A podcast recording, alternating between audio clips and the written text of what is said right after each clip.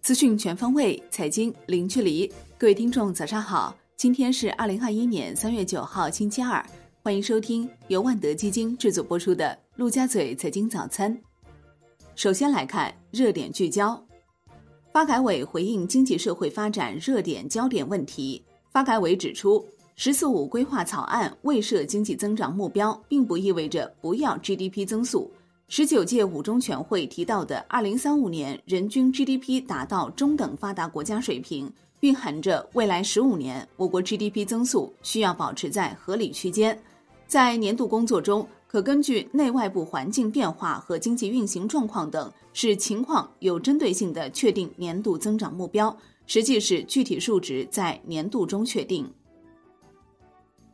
本周首个交易日，A 股、港股再遭重挫。上证指数、创业板指均创近八个月来最大单日跌幅。截至收盘，上证指数失守三千五百点关口，下跌百分之二点三；深证成指跌百分之三点八一，创业板指跌百分之四点九八，迈入技术性熊市。两市成交九千七百九十二点八七亿元，北向资金净卖出八十五点八九亿元。贵州茅台遭净卖出十一亿元，再度居首。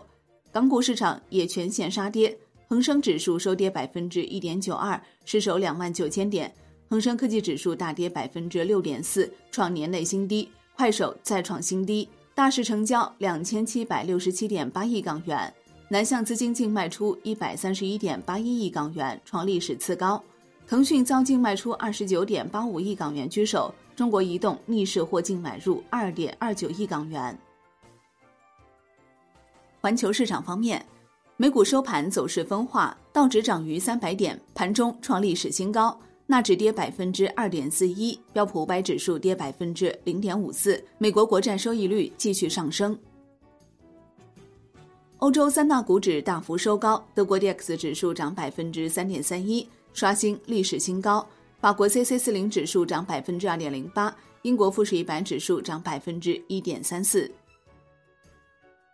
亚太股市涨跌互现，日经二二五指数收跌百分之零点四二，韩国综合指数收盘跌百分之一，澳洲标普两百指数收涨百分之零点四三，新西兰 N Z X 五零指数收跌百分之零点七八。宏观方面，发改委表示，今年经济社会发展主要目标的提出，考虑了经济运行恢复情况，全年经济社会发展目标任务有把握实现。今年将出台“十四五”新型基础设施建设规划，大力发展数字经济，拓展五 G 应用，同时进一步调动民间投资积极性，继续放开民营企业市场准入，并将推动更大范围、更宽领域、更深层次对外开放，进一步缩减外资准入负面清单，继续扩大鼓励外商投资领域。商务部部长王文涛表示。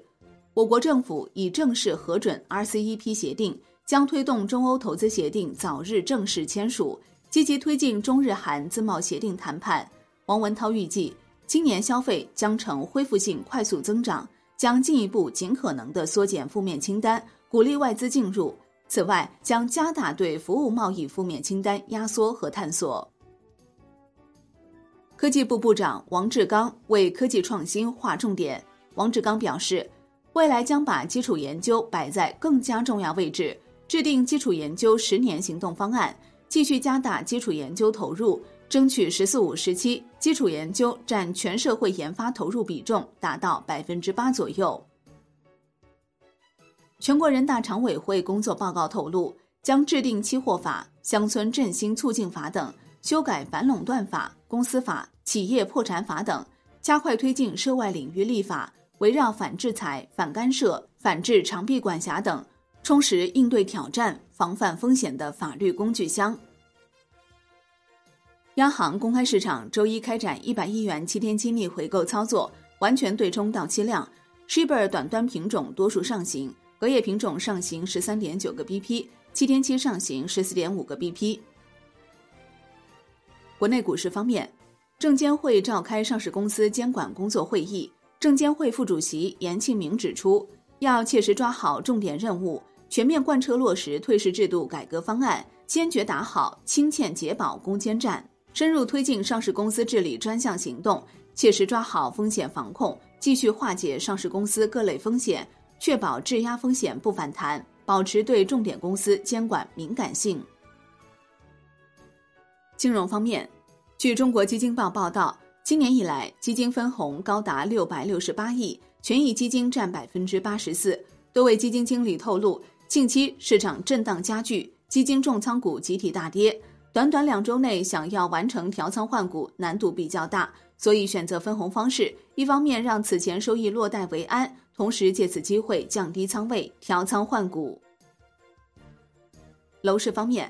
海南省印发《二零二一年房地产市场专项整治工作方案》，要求全面清理整治房地产企业和中介机构违法违规行为，严厉打击规避限购政策骗购、变相涨价等违法违规行为。进一步压实市县主体责任，维护限购政策持续性、稳定性和严肃性，遏制住房地产市场各类违法违规行为多发势头，整顿和规范房地产市场秩序。